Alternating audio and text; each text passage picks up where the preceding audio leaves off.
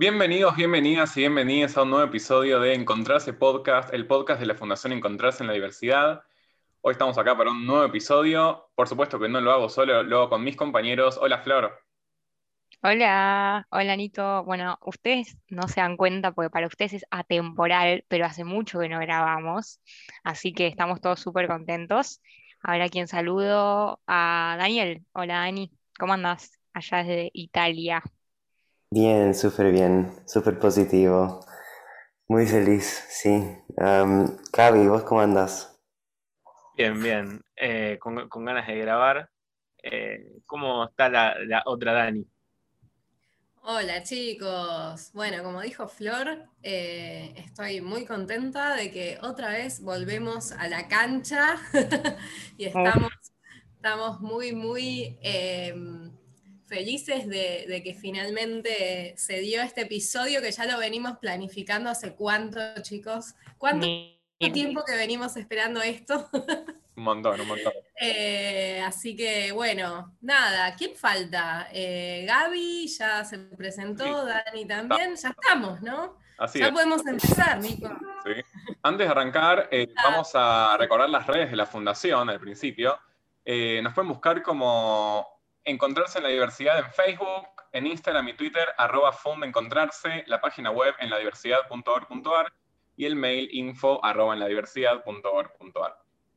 Bueno, dicho todo esto, ahora sí vamos a arrancar. El podcast de hoy vamos a hablar sobre nuevas masculinidades, enfocándonos en lo que son los grupos de WhatsApp y otras cosas muy interesantes.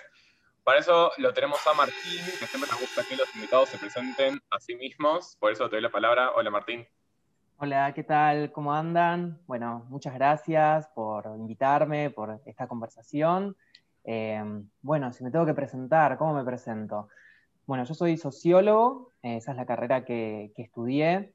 Em, actualmente estoy haciendo un doctorado donde investigo la relación entre cambios en las regulaciones laborales, sobre todo en lo que son los nuevos sistemas de licencias por maternidad, paternidad, y la forma en que los varones participan de lo que llamamos tareas de cuidado. Estas es las tareas del hogar, pero también las tareas de cuidado directo, sobre todo de niños y, niñas. Em, bueno, no sé, así me presentaría, digo, uno puede presentar como muchas otras facetas de su vida, pero creo que con eso estamos por ahora. Está muy bien, está muy bien. Bueno, como para ir arrancando, eh, a ver, quería preguntarte, dentro de lo que son los grupos de WhatsApp integrados por varones, eh, ¿qué prácticas, qué discursos eh, circulan de esos grupos, en esos grupos, eh, a diferencia de otros, no?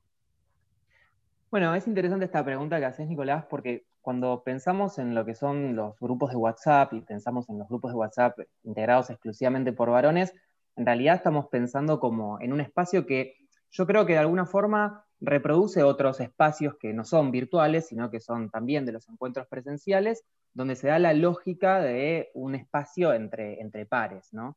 Em, si hay algo que los estudios de masculinidad como que fueron marcando mucho o señalando mucho sobre cómo se da el proceso de construcción de identidades masculinas, es la importancia de esos grupos de pares, ¿no?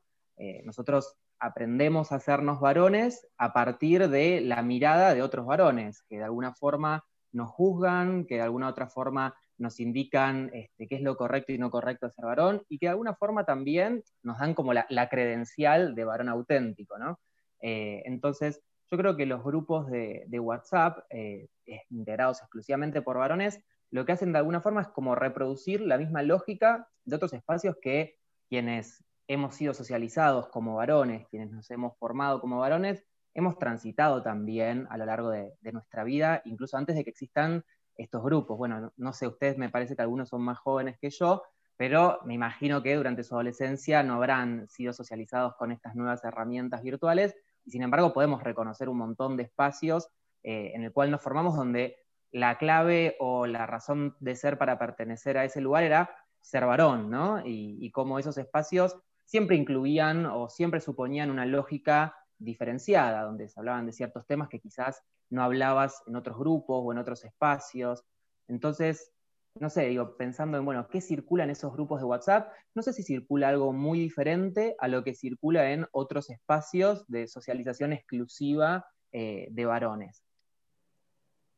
esto que, estás trayendo me hace acordar mucho al primer podcast que grabamos, que fue con Mechi Valle, en el que hablamos de el mundo de los videojuegos eh, en comparación con el machismo, ¿no? Como teniendo esa perspectiva. Y lo que hablaba ella era, el, bautizó como el baño de varones, que era ella sentía que cuando entraba a jugar a juegos online, estaba, entrando al baño de varones. Y me parece que tiene mucho que ver con esto que estás hablando, ¿no? Como de la sociabilización eh, como del diferente o de, estoy entrando a un lugar hostil, lo planteaba desde ese lugar. Bueno, es muy, es muy buena esa, esa imagen o esa metáfora, ¿no? De entrar al baño de varones para definir un espacio que, que es de una socialización casi exclusivamente masculina, o al menos, no sé, en lo que fue mi, trayectoria de vida, yo también los juegos, o los momentos en que estuve como más vinculado a, a, los juegos virtuales, era un espacio exclusivamente de varones. De hecho, me hiciste acordar ahora un tiempo que yo participaba de un foro, que era un foro de, jugadores, que era 3D Games, eh, y creo que éramos, no sé, el 90% eran varones. Y se daba un poco también esta misma lógica, eh, quizás que se puede dar ahora en los grupos de, WhatsApp cerrados, ¿no? Eh, donde de hecho habían muchas veces, no sé, algún foro específico o comentario específico donde se hablaban de, no sé, los cuerpos de las mujeres, o donde se presentaban, no sé, digo, hablando de, los juegos, algún juego que recuerdo de mi época de joven también, el Tomb Raider, digo, que tenía justamente como protagonista una mujer con cierto tipo de cuerpo, y bueno, todos los varones que jugaban a ese juego siempre hacían comentarios eh, sobre eso, y, bueno, gran parte de, lo que se hablaba o lo que transcurría en esos espacios tenía que ver con la exaltación también de cierta forma de vivir la masculinidad, ¿no? De cierta de cierta forma de, la virilidad, ¿no? Este, me parece que sí, que, es como una muy buena imagen la de pensar, bueno, esto es entrar al baño de varones, porque aparte el baño de varones es justamente también esos espacios de socialización exclusiva entre varones. De hecho, hay un libro eh, que escribieron Eleonor Faur y Alejandro Grimson, que se llama Mitomanías de los Sexos, y, y un poco, bueno, lo que buscan también es desarmar ciertos mitos sobre los géneros y muchas de las frases que toman eh, son frases escuchadas en vestuarios de, los baños de los gimnasios, por ejemplo. ¿no? Eh, uno podría pensar, bueno, como quizás esos grupos de WhatsApp son como una extensión del baño del gimnasio o son como una extensión de los foros de juegos virtuales donde solo participaban varones o son una extensión del de, eh, el fulbito del domingo eh, no sé, digo, por pensar en espacios de socialización masculina que ya existían desde antes y que quizás el grupo de WhatsApp es como eso, como una extensión que funciona 24/7 eh, y sin fronteras este, físicas de, ese espacio, ¿no? Perdón, Martín, sobre esto que decías, eh, viéndolo un poco desde afuera, no, nunca tuve el no placer de entrar en ese baño de varones, em, pero bueno, lo que yo veo mucho, que esto también lo hablábamos en el, episodio de Mechi, es que se genera como una especie de vía de escape, siento yo, como que hoy en día, capaz más en el ámbito público, empezó a estar mal visto ciertas actitudes que antes no, y siento que un poco esto del baño de varones, el grupo de WhatsApp, genera como esa vía de escape donde tipo, bueno, acá podemos ser nosotros mismos, podemos liberar eso que tenemos adentro y cómo, más allá de que esto en la vida pública haya un cambio, es como que parece que siempre hay un espacio donde se sigue necesitando liberar eso. No sé cómo, no sé si se entendió lo que quise decir. Sí, sí, sí, se entiende. Y sí, yo creo también, digo, que en cierta forma uno los puede pensar como vías de escape o espacios de fuga, porque bueno, hoy en día en el discurso público, como, bien decía Flor, hay un cierto consenso que se logró justamente por años de, lucha del movimiento feminista, en que hay ciertas cuestiones que hoy ya no están como permitidas en el discurso público, ¿no?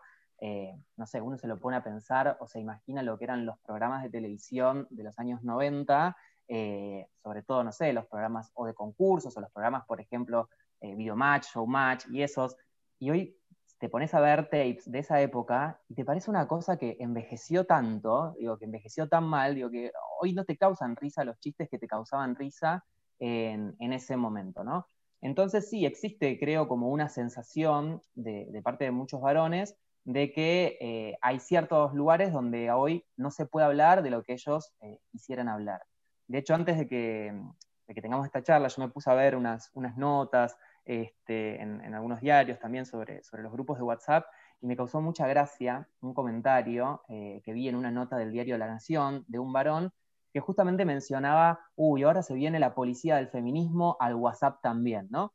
Entonces, hay un poco como, como esa idea o, esa lógica, ¿no? De que el grupo de WhatsApp vendría a ser como un espacio seguro eh, al resguardo de lo que se habla en el discurso público. Pero que seguramente es ese mismo espacio seguro que se crea cuando eh, se concurra cualquier otro espacio de socialización entre eh, varones.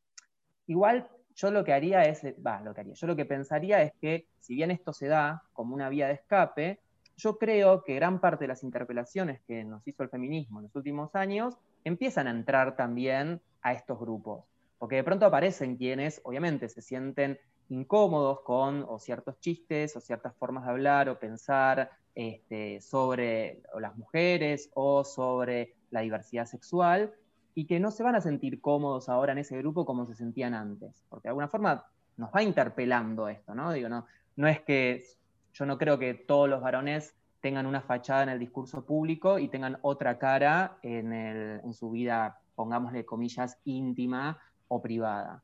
Yo creo que hay muchas cosas que van decantando, que tardan más tiempo en decantar y que por supuesto estos espacios de socialización exclusiva entre varones quizás son espacios donde más tarda eh, en llegar, pero no creo que sean espacios realmente impermeables, ¿no? Porque, porque bueno, hay quienes de pronto se van a sentir incómodos, hay quienes van a intervenir, hay quienes van a frenarle la pelota a otro, y bueno, eso va a terminar generando en algún momento eh, algunos cambios de esos propios espacios de, socialización masculina también. Eh, ese fue un tema, de hecho, de cuando estábamos preparando el, podcast para hoy, fue un tema que discutimos bastante. Eh, nosotros claramente, ninguno de los tres varones que estamos grabando este podcast, nos sentimos cómodos con, con, esas actitudes, con esos memes que se mandan o, con esas frases o chistes. Eh, por eso, de hecho, eh, estamos en este espacio y lo que planteamos, bueno, ¿qué hacemos? hacemos? Hay que hacer algo al respecto, no hay que hacer nada, eh, se puede hacer algo, como planteamos desde, la, desde el qué hacer. No, bueno, no quiero ser cómplice, bueno, ¿qué soy? Bueno, es una pregunta, ¿no? Digo, porque eso también depende de, los espacios que transita cada uno y de cómo cada uno conoce los límites y las posibilidades que tiene en esos espacios. Eh, hay quienes tienen a veces la actitud simplemente de no comentar más o silenciar el grupo de WhatsApp, que es una forma también de, ponerle de alguna forma, no sé si un freno, pero sí alguna forma de decir, bueno, yo no participo de, esto, ¿no? Eh, y el silencio muchas veces en los grupos de WhatsApp eh, termina generando que el contenido constante que se comenta o que se comparte termine cayendo, porque ante la no respuesta, bueno, alguien deja de compartir lo que compartía antes, ¿no? Si, si, si una persona manda todo el tiempo memes machistas y no tiene ningún tipo de recepción, y en algún momento se va a aburrir de compartirlos, porque compartir esos memes, uno los comparte porque, digo, como comparte cualquier meme en general, porque quiere la reacción del otro, digo, ¿cuál es el objetivo del meme? No es para reírme yo solo, es para que lo vea otro. Cada vez que alguno ve un meme, lo primero que querés hacer es compartirlo, se lo mandás a otros amigos, amigas, entonces, en la medida también en que uno quizás guarda silencio, que uno no participa, que uno no sigue ese juego, bueno, es una forma de marcar un límite. Eh, después está la confrontación también, ¿no? Digo que, es una, forma de, acción o de actitud frente a eso que, puede ser eh, muy buena también, digo, porque puede poner directamente en evidencia algo, ¿no? Digo, el silencio, por un lado, lo que hace es hacer que ese comentario quizás, o que esos memes, o que ese contenido machista deje de replicarse. Pero el silencio no necesariamente hace cambiar de actitud al otro. Ahora, la confrontación, la respuesta o el llamado a la reflexión puede llegar a generar, a generar eso, ¿no? Eh, pero bueno, eso depende ya también mucho de las, de las dinámicas y de los espacios que transita y, que habita cada, cada uno. Sí, también eh, siguiendo con lo que decía Gaby antes, que, charlamos mucho cuando preparamos todo esto, pensamos que por ahí no es lo mismo cuando el grupo es eh, un grupo de WhatsApp del laburo o del club, que hay un montón de gente, o cuando el grupo es con tus amigos más íntimos. Entonces, la respuesta, la, reacción de uno cuando pasan estas cosas es distinta, porque quizás si es con tus amigos más íntimos, eh, tenés la intención de pasar a la acción, de decirle, che, no da, eh, en cambio, parece ese grupo del laburo, por ahí lo silenciás y si es otro grupo salís. Como que también tiene que ver eh, eso, ¿no? ¿Cuál es la cercanía con las demás personas? Sí, desde ya. Y también, digo, los límites que se marcan en cada espacio, porque recién te escuchaba, Nico, con esto que decías de, bueno, capaz si es el grupo del laburo, no me animo a responder o no me animo a confrontar. Pero quizás en el grupo del laburo sí me animo a marcar las reglas de lo que tiene que ser un espacio de comunicación de gente del laburo. Che, este espacio es un espacio para hablar del laburo, eh, no me gustaría que me llenen de mensajes sobre otras cuestiones. Digo, uno a veces puede tener ciertos recursos donde quizás no confrontás directamente este, contra el contenido, pero sí marcás los límites de lo que se tendría que conversar o de lo que se tendría que hablar en cierto espacio. Ahora, en un grupo de WhatsApp con tus amigos íntimos, se supone que uno habla de todo o comparte cualquier cosa o no hay una regla específica de qué contenido se comparte ahí. Entonces, bueno, ahí sí quizás tiene que jugar más la confrontación o, la respuesta como una forma de eh, cambiar la dinámica de lo que se comparte en, ese espacio, ¿no? Em, pero, pero, no sé, digo, yo creo que es interesante pensar eh, en las diferentes estrategias que cada uno y cada uno eh, puede ir implementando según la dinámica y la relación que tenga en cada uno de, estos grupos. Eh, lo que quizás yo creo, pero es una opinión súper personal, lo que yo creo que a veces no funciona tanto es la, la censura directa al otro, porque la censura directa al otro lo que termina generando muchas veces es el cierre, el cierre de esa persona, o a reflexionar, o el cierre de esa persona a preguntarse por lo que está comentando, o preguntarse eh, por, sí, por sus propias prácticas. Eh, yo creo que la censura no termina de ser tan productiva este, si lo que queremos es generar un cambio en, el otro. Eh, eso, pero bueno, digo, de vuelta, es como una opinión súper super personal. A veces a uno le sale también censurar al otro, porque cuando el otro se va al pasto mal con algo, la única respuesta que te sale es decirle, no, macho, acá, por acá no va de ninguna forma, este, no al lugar, ¿no? Eh, digo, por eso, me parece que es como que depende mucho de, cada situación eh, puntual y, particular.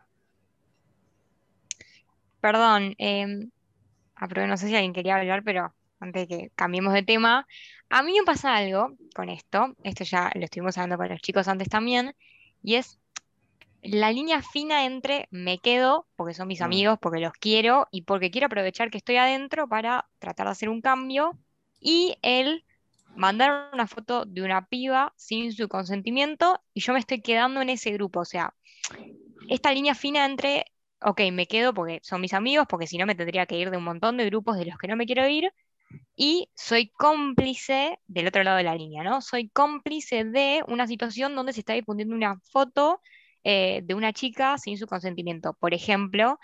Y mi pregunta es, ¿cuál es ese límite? O sea, ¿cómo se establece este límite entre me quedo, no me quedo? No sé, es lo que me hace ruido a mí.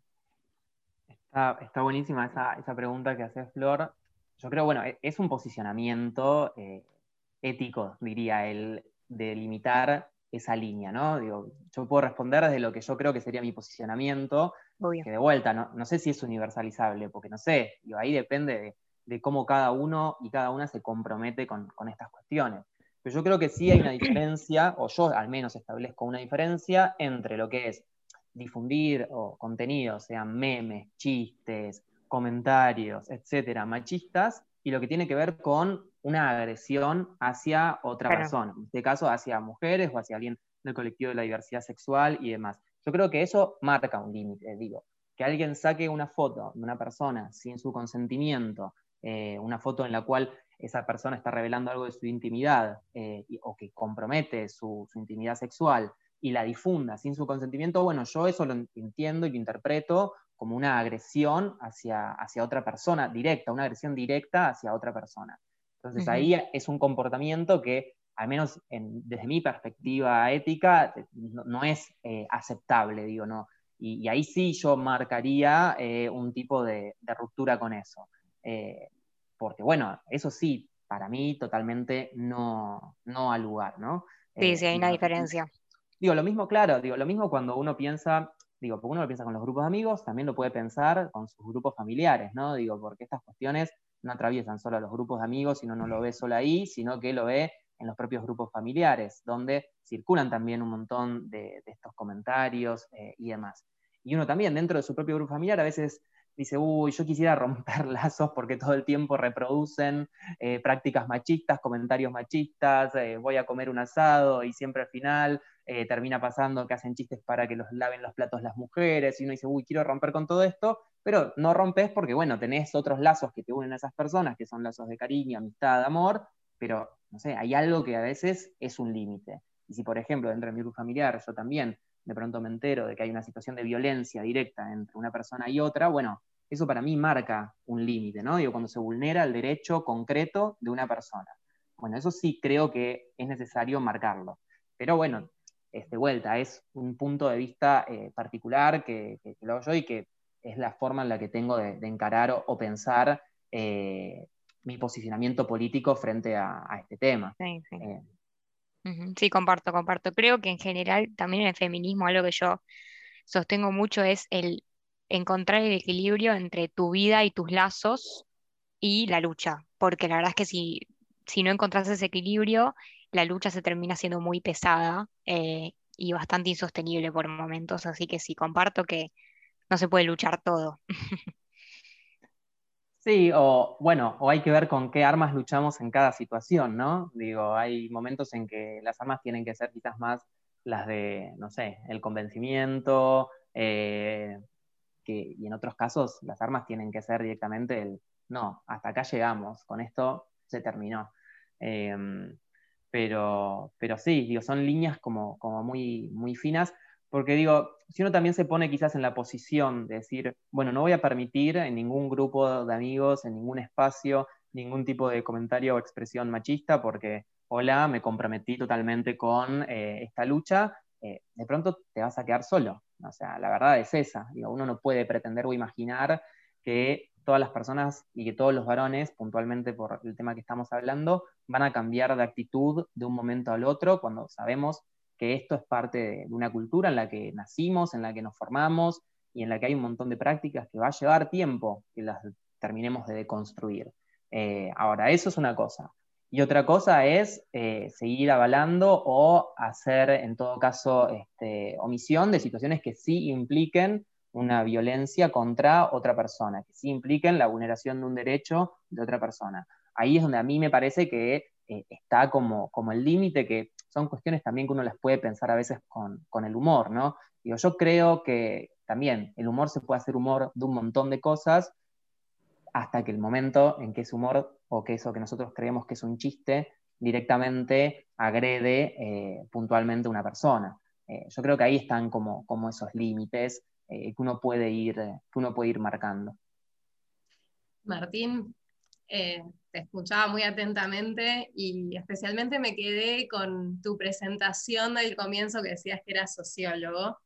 Y me imagino que tenés una relación muy directa con el lenguaje, ¿no? Todos los intelectuales se vinculan y las palabras tienen un poder y un peso importante. Eh, y yo pensaba, digo, hay, que tendríamos que armar un diccionario de las palabras o las expresiones que ya no deberían estar permitidas, ¿no? Y estoy pensando en, la previa cuando armábamos eh, este podcast, que decíamos, ¿por qué seguimos usando la palabra pollerudo, por ejemplo? O sea, tendría que estar fuera del diccionario en el siglo XXI ya, ¿no? Eh, bueno, digo, sí, es, tan buenísimo pensar en eso.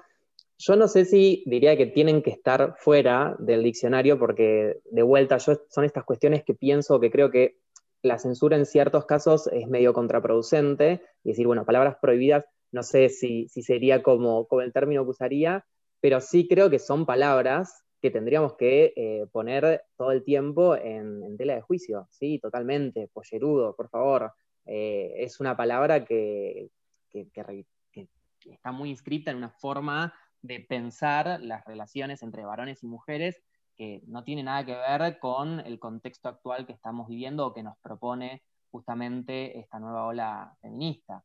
Em, pero fíjate que me parece como súper interesante algo, ¿no?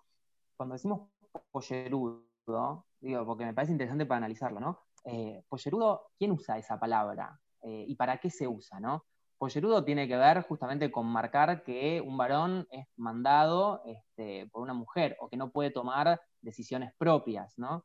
eh, o que cualquier cosa que le indica a su compañera, su novia, su mujer, es lo que él va, a hacer, que no tiene poder de decisión. Entonces, la propia palabra pollerudo está indicando que ser varón, ante todo, es ser quien conduce el timón del barco, ¿no? Cuando vos decís pollerudo alguien, está diciendo, che, flaco, vos no estás manejando el timón del barco, ¿no? Y eso se lo ve como una ofensa.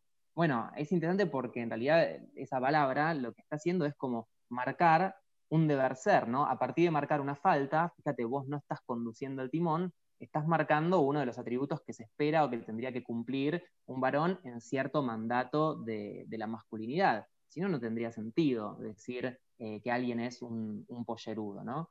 Este, yo igual creo que es una palabra que hoy ya, no sé si se usa tanto, yo creo que es algo más quizás nuestro, nuestra generación, no sé quizás los jóvenes o los adolescentes si, la usan o no la usan esa palabra eh, pollerudo, eh, pero sí, sin lugar a dudas, es interesante pensarla y interesante tratar de, dar cuenta bien de lo que quiere, lo que quiere decir. Eh, pero bueno, como pollerudo hay un montón más que, podríamos pensar o que podríamos decir. O pensar puto como un insulto, ¿no? para... Bueno, este, desde ya, digo, puto es el insulto sobre el cual se construye constantemente cierto mandato de la, masculinidad. Eh, digo, qué sé yo, pienso en todas las instancias que yo tuve de socialización masculina, digo, en la escuela primaria, en la escuela secundaria, y prácticamente un montón de cosas que yo hacía para agradar al grupo de varones era querer desmarcarme de esa acusación, querer desmarcarme del ser puto, ¿no? Es como que uno se va construyendo como varón a partir de las miradas de otros varones que le van diciendo de qué tiene que alejarse, ¿no? O sea, y al final es una palabra que termina funcionando como un dispositivo de, control.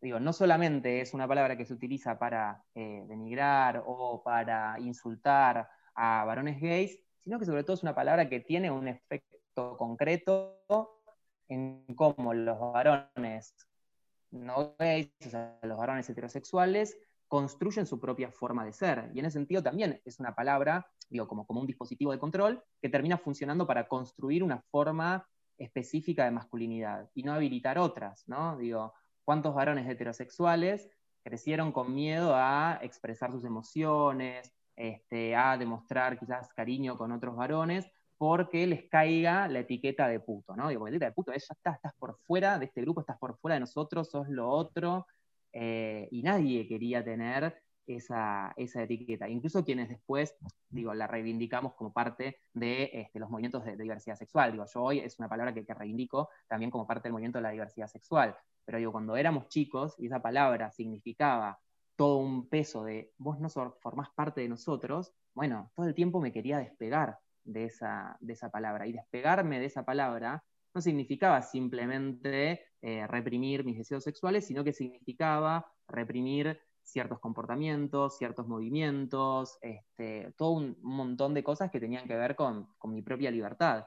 Entonces, yo creo que está bueno eh, traer esto, bueno, para, para, pensar el efecto que esas palabras tienen en la construcción identitaria de todos los varones, no solo de los que luego son eh, o luego se identifican a sí mismos como varones gays, sino también incluso el efecto que tiene sobre los varones heterosexuales en la construcción de su propia, de su propia identidad.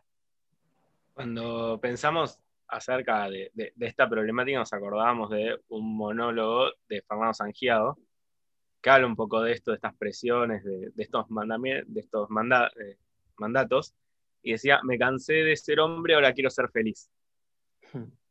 Y, nos pareció que era muy pertinente, ¿no? Que, habla un poco de una situación y de un momento histórico también. Sí, está, es que, bueno, es muy buena esa frase, no la conocía. Eh, creo que esa frase de alguna forma muestra que detrás del ser hombre uno lo que está cumpliendo todo también son ciertos mandatos que, nos restringen o que nos limitan.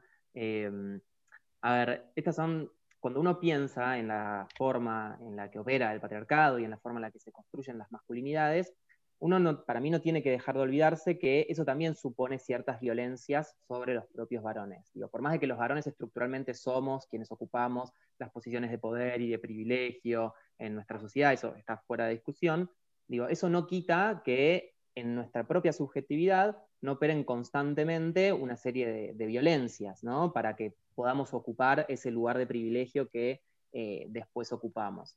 Eh, y creo que esa frase que, que traía Gabriel como que lo condensa muy bien. Bueno, hay que sostener esa fachada de ese ideal eh, de masculinidad que nos impone la, sociedad, ¿no? Digo, no, no es algo gratuito, porque para sostener esa fachada hay que demostrar cierta virilidad sexual, hay que demostrar falta de miedo frente a los riesgos, hay que demostrar cierta fuerza física, hay que demostrar desinterés frente a expresiones de, cariño o de ternura. Bueno, hay que construirse de una forma que supone resignar a un montón de cosas de la vida que pueden gustarnos. Y, bueno, es en cierta forma una, pérdida de libertades. Entonces, ya no quiero ser más hombre, quiero ser feliz, me parece que es una frase que, que resume como muy bien esta operación que hacemos nosotros mismos sobre nuestra subjetividad.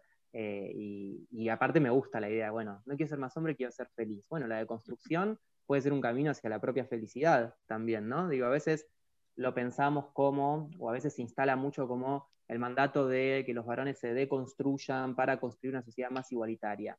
Sí, obvio, lo que queremos es una sociedad más igualitaria, pero también nos sirve de construirnos para ser más felices nosotros mismos, para ver qué de todos esos mandatos que nos construyeron nos hacen felices y qué no, digo, ¿no? Porque, porque no hay que olvidar eso también. Esa subjetivación opera sobre nosotros mismos. Me estaba acordando de la película Billy Elliot, que eh, el nene cómo sufre para tratar de cumplir ¿no? con este mandato de cómo había que ser varón en Irlanda, creo que era uno de esos países, y, bueno, finalmente se logra sobreproponer, si no recuerdo mal, por la profesora que ahí está conteniéndolo y bancándolo y que vio el talento. Para los que no la vieron, es una película de. Pues puede pasar que tengamos gente que escuche el episodio que no conozca la película.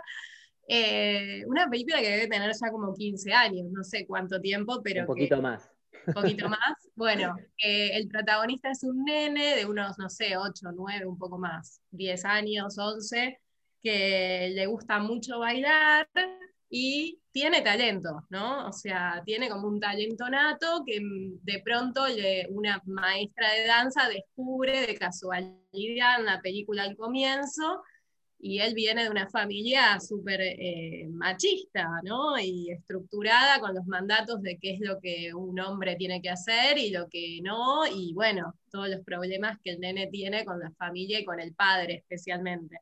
Eh, y pensaba en eso, ¿no? En la, infancia, cómo tantas veces se da que eh, este juego lo podés jugar porque es de varón, este no porque es de mujer, eh, yo recuerdo de casos de compañeritos míos que no les gustaba el fútbol, en Argentina es como nuestro deporte, ¿no?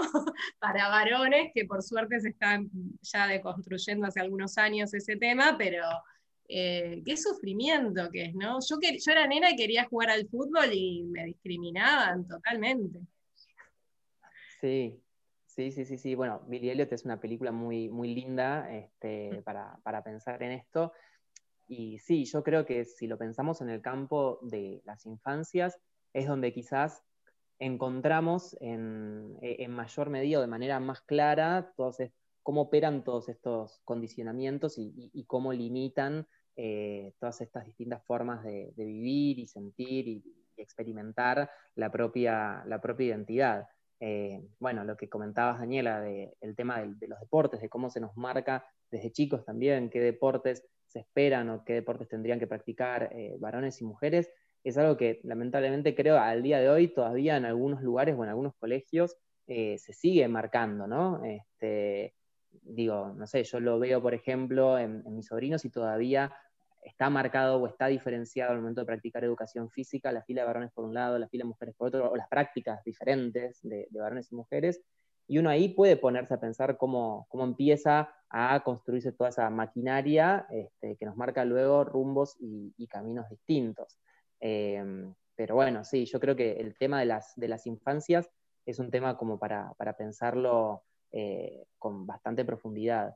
Y sobre todo también para pensar qué pasa dentro de eh, los grupos de pares de, los niños, porque capaz uno cuando piensa en las infancias piensa solamente en eh, lo que hace la escuela con los niños, lo que hace la familia con los niños. Y también ahí creo que los grupos de pares, que reproducen, por supuesto, lo mismo que les inculcan las instituciones, pero digo, los grupos de pares a veces son los más crueles al momento de marcar estas eh, fronteras de, género.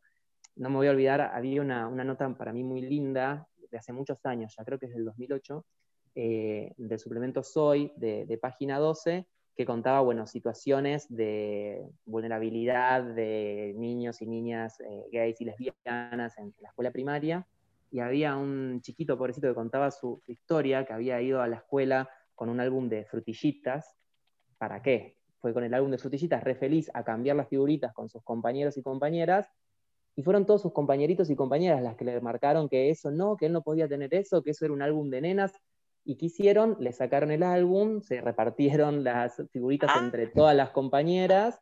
Eh, y mientras que eso pasaba, bueno, la, la docente no hacía nada en ese momento. De hecho, después le, hizo firmar una carta para que lleve a su casa diciéndole que no tenía que traer ese tipo de figuritas al, aula. ¿no? Entonces, uno ahí dice, bueno, por supuesto, las instituciones marcan, porque las instituciones marcan, pero también los niños y niñas reproducen lo que esas instituciones marcan, ¿no? Este, entonces, Capaz en el tema de las infancias hay que pensar como todo eso en conjunto. Sí, capaz lo que faltó ahí fue un docente que ponga el freno y que diga, che, sí puede tener, pero bueno, sí, se entiende. Sí, sí. No, no existía la y... Una ESI, una ESI muy heteropatriarcal era. Sí, que yo quiero saber, pero después de la pregunta de Flor. eh, No, yo voy a cambiar de tema, Dani. Bueno, entonces, eh, no, porque justo te iba a preguntar eh, respecto a la actualidad y si estás en contacto también con esos temas de cómo eh, la nueva ley de educación sexual integral, si está pudiendo colaborar en este sentido de romper con estos mandatos en, las escuelas o todavía estamos como muy verdes con ese camino, digamos. Bueno, no, soy como especialista en la aplicación de, la ESI, pero te puedo contar algunas cosas como, como que sé a partir, bueno, mi, novio es profe de, matemática, tanto en nivel medio como también en, primaria, eh, y yo creo que es algo que cambia mucho la aplicación según eh, cuál es la propuesta que tenga el cuerpo directivo de una escuela. Eh, como que, bueno, tenemos todo el marco legal, tenemos un montón de producción de contenidos hecho, el Ministerio de Educación eh, durante, no sé, entre el 2006 y el 2015 hizo un montón de publicaciones muy buenas sobre cómo aplicar los contenidos de la ESI en, todos los niveles, pero después tenemos el problema de que eso termina quedando medio a discreción de cómo lo aplica cada institución educativa. Eh, y tenemos, bueno, no sé, o al menos en el campo o en el ámbito de la Ciudad de Buenos Aires, hay instituciones educativas que tienen equipos directivos sumamente comprometidos con esto y que llevan a cabo propuestas eh, súper interesantes.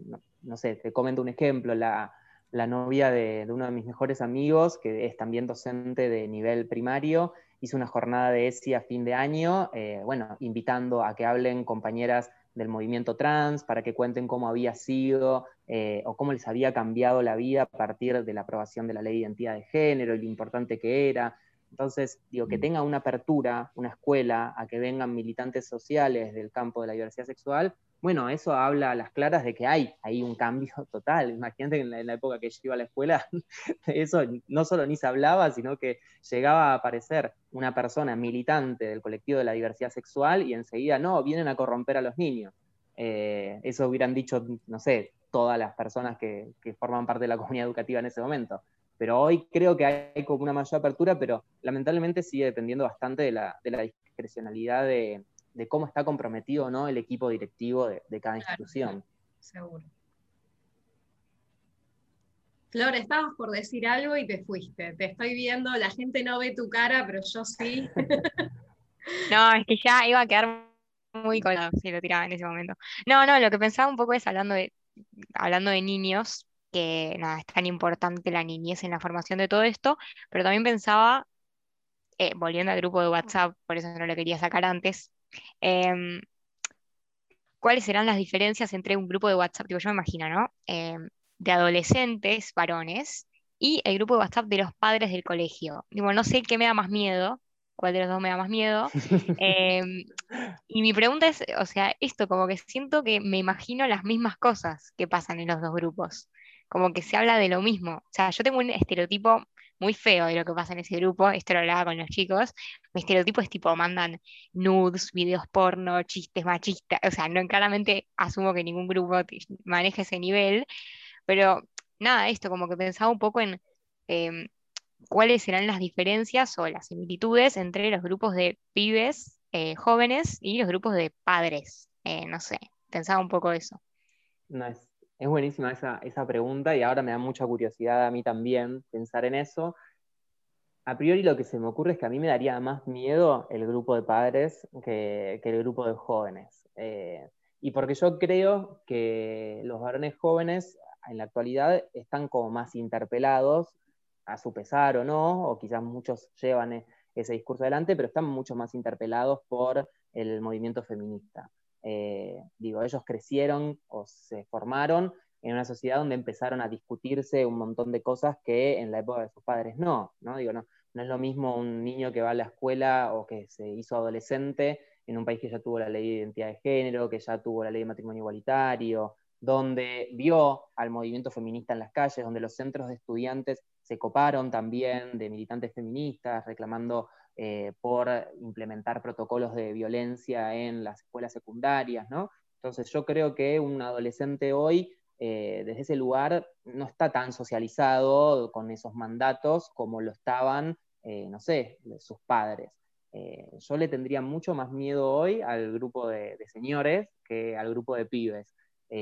pero bueno, de vuelta, dependerá también de, cada lugar y cada espacio como una nota de color, igual, este, y contando algo ya un poco más personal, eh, hace no mucho tuve una conversación con mi papá, porque él estaba también en un grupo de WhatsApp que lo habían sumado de mm, unos amigos, era un tío mío y unos amigos de mi tío que lo habían sumado a ese grupo, todos varones, nada más, varones de entre 50 y 60 años.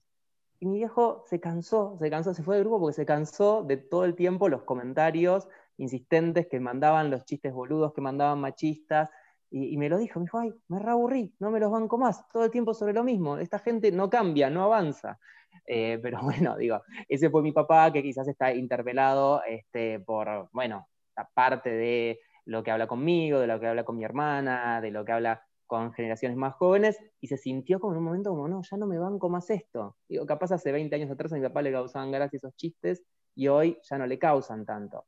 Pero bueno, mm. creo que tiene que ver también con la cercanía que van teniendo los varones grandes con eh, personas que estén comprometidas de alguna forma con eh, o el movimiento feminista o el movimiento de la diversidad sexual o estos nuevos discursos que se han instalado en nuestra sociedad ahora en relación a las desigualdades entre los géneros. Este, digo, digo, no sé, en ese sentido creo que yo no creo que no haya nadie que sea totalmente intransformable, por decirlo de alguna forma, ¿no? Yo creo que a todos en algún momento eh, te termina interpelando. Pero bueno, también hay que ver qué grado de apertura tiene cada uno y, cómo es el entorno de esa persona. Sí, creo que también algo interesante que, trajo Flor es pensar en esto del chat de WhatsApp de los padres del colegio, eh, compararlo con el famoso chat de mamis, porque para ver cómo el, machismo atraviesa todo, que seguramente eh, en el chat de, los papás no hablan de temas de la crianza de los hijos, como por ahí en el de las madres sí pueden hablar de el regalo del día del maestro, no sé. Este, como que hasta en eso eh, se ve la, diferencia entre la dedicación a la crianza u otras cosas. Bueno, sí, eso, eso que, que traes, Nicolás, sí, yo creo que sí, en ese campo uno ve más diferencias eh, cuando se pone a ver, bueno, de qué hablan eh, en el grupo de padres y de qué hablan en el, grupo de madres. Y desde ya todo lo que tiene que ver ahí sí con esas tareas que tradicionalmente se asociaron a, lo femenino, como hacerse cargo de, bueno, organizar el regalo del día de la maestra, eh, organizar cosas para tal acto, como que los varones padres hasta el momento no están tan interpelados por, por esas por esas actividades. Si bien, de vuelta, son cuestiones que yo creo que vivimos en una época de transición, ¿no? Digo, a mí quizás me parece medio ambiguo lo que digo, pero me gusta cómo marcar esto. Estamos en una época de, transición.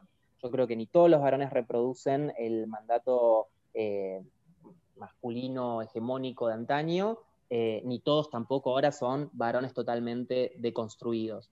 Yo creo que lo que más vemos en esta etapa son como hibridaciones, ¿no? Eh, como capaz varones que empezaron ahora a hacerse un poco más cargo de la crianza de sus hijos, pero seguramente en otros campos de, la vida siguen reproduciendo parte de estos discursos machistas que comentábamos anteriormente, o al revés. Em, yo creo que encontramos más eso, como momentos de, transición que, otra cosa.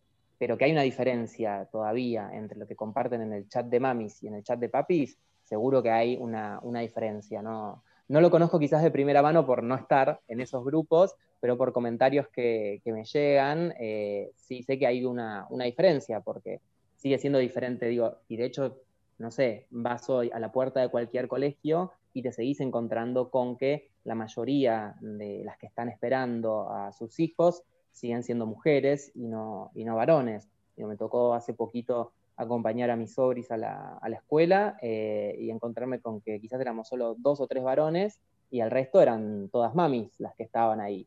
Entonces, sigue estando todavía esa diferenciación, por supuesto, eh, aunque cada vez son más los varones que empiezan de alguna forma a participar de, estas tareas que antaño quedaban solo reservadas para ellas. Me, quedó una pregunta a mí colgada, desde el principio, cuando hablaba, hablaba Nico, decía de, estamos hablando de, cuando en un grupo de WhatsApp se empiezan a mandar eh, cosas más machistas y hablábamos de, bueno, si es un grupo más íntimo de amigos, se supone que es un grupo con el que podés hablar. Y me quedé, me quedé pensando en eso. ¿De verdad es un grupo con el que podés hablar? Pensaba en cuánto tiempo me llevó a mí encontrar un grupo de varones con el que pueda hablar y en que pueda expresar sentimientos, en el que no me catalogan de puto por eso, en el que de verdad sentir una apertura y una, eh, una sensación de amistad verdadera, como que me costó muchos años, hasta que fui adulto no pude encontrar ese grupo de amigos. Bueno, sí, es, difícil y es complicado. Sí, quizás en el grupo de amigos, digo, de vuelta, uno encuentra también eh, más barreras porque quizás uno tampoco se anima eh, a lo que podría llegar a ser una ruptura con ese grupo de amigos, ¿no? Digo, siempre quizás está como el fantasma de la ruptura detrás de esto, ¿no? En decir, bueno, si no me banco más esto y si me distancio, ¿a quiénes pierdo? ¿no? Y el grupo de amigos quizás puede ser un sostén emocional muy importante en tu vida, al mismo tiempo de que puede ser un espacio de opresión también, ¿no? Digo, porque ese grupo de amigos puede condicionarte en un montón de cosas.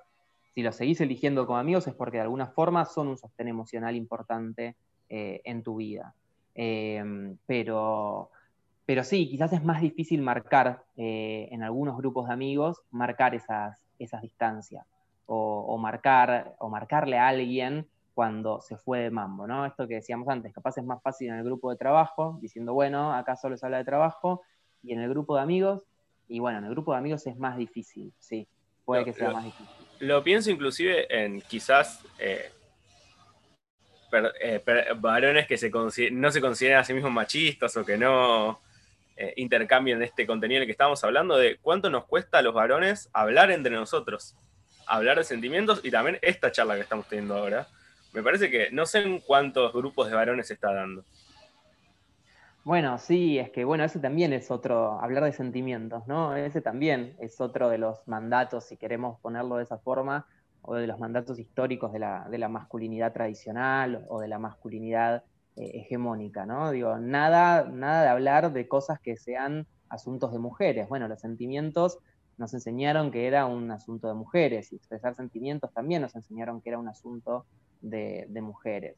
Y, creo que sí, expresar o hablar de los sentimientos sigue siendo todavía algo que está de alguna forma vedado o de alguna forma bloqueado, de alguna forma censurado en los grupos de amigos eh, varones. O por lo menos hablar de ciertos sentimientos, no, no, de cualquier sentimiento.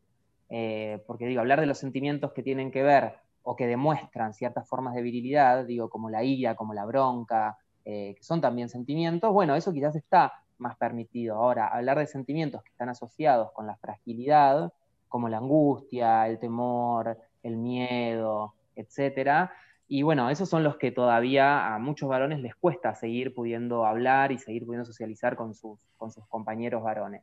Eh, y, bueno, eso es un problema también. Digo, es, un problema porque en la medida en que uno no puede justamente hablar o socializar sobre lo que le pasa, eh, tampoco puede resolver sus propios problemas o puede resolver esas fuentes de, angustia o de miedo o de temor que tiene. Bueno, eh, antes de, cerrar me gustaría decir que creo que es importante repetir que, como estuvimos hablando a lo largo de todo el, episodio, que nosotros como varones quizás es importante hacernos cargo y ser responsables no solamente de no mandar eh, memes que, no da o porno o fotos de una piba, sino eh, no quedarnos callados cuando quizás un amigo manda esto y no nos gusta porque terminamos legitimando y validando esos discursos y prácticas que no queremos que se sigan reproduciendo. Entonces creo que es importante repetir eso. Sí, eh, y, además el rol que queremos ocupar en, como, padres, como amigos, como criantes, como lo que el rol que nos ocupe eh, ocupar, para la redundancia, también hacernos cargo de ese rol es importante. Que en el grupo de papis no se hable solo de jugar al fútbol, me parece que es importante. Sí, yo creo que habla de los micromachismos que todavía nos queda pendiente, ¿no? De seguir deconstruyendo y entendiendo, porque creo que ahí muchas veces no se trata de malas intenciones, sino que realmente todavía no nos dimos cuenta, hombres y mujeres, a veces las propias mujeres tampoco nos dimos cuenta de que, eh, nuestro, nuestra pareja, el papá de nuestros hijos, eh, puede dedicarse a algo más que solamente llevarlo a, al partido de fútbol o que esté presente en determinados momentos asociados a la masculinidad.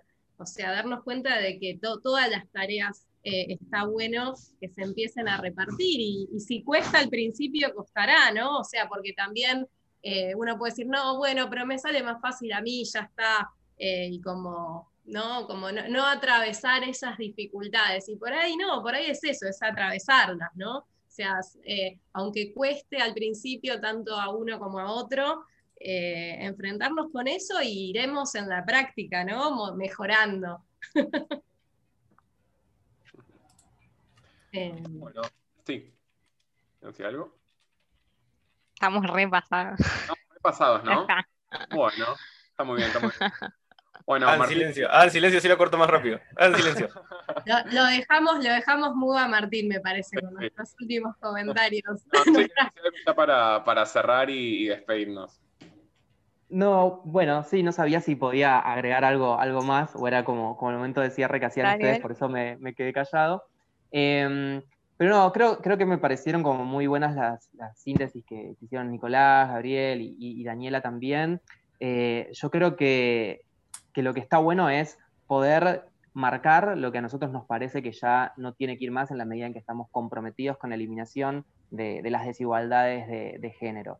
En algunos casos será marcándole al otro la cancha, en algunos casos será haciendo quizás silencio frente a compartir ciertos mensajes. Cada uno puede ir viendo ahí cuál es la estrategia que es como la más este, efectiva en su propio grupo de amigos o en su propio espacio. Pero sí me parece importante que en la medida en que cada uno se siente comprometido, se siente interpelado por estos discursos, no se los quede para sí mismos, sino que trate justamente de llevarlos a todos los espacios por los que uno transita, porque en la medida en que nos quedamos con las cosas para nosotros, lo único que cambian son los dos metros cuadrados que nos rodean y no va a cambiar eh, el exterior. Entonces me parece siempre importante que, aunque nos parezca algo mínimo, aunque no parezca algo tonto, bueno, llevar esto a nuestros grupos de amigos, llevar esto a los espacios que transitamos. Y bueno, cuestionar estas cosas nunca es cuestionar algo pequeño, porque como lo pusimos en el ejemplo cuando hablamos de pollerudo, detrás de algo que parece una simple palabra, en realidad hay toda una construcción eh, identitaria, una construcción de jerarquía, una construcción de roles,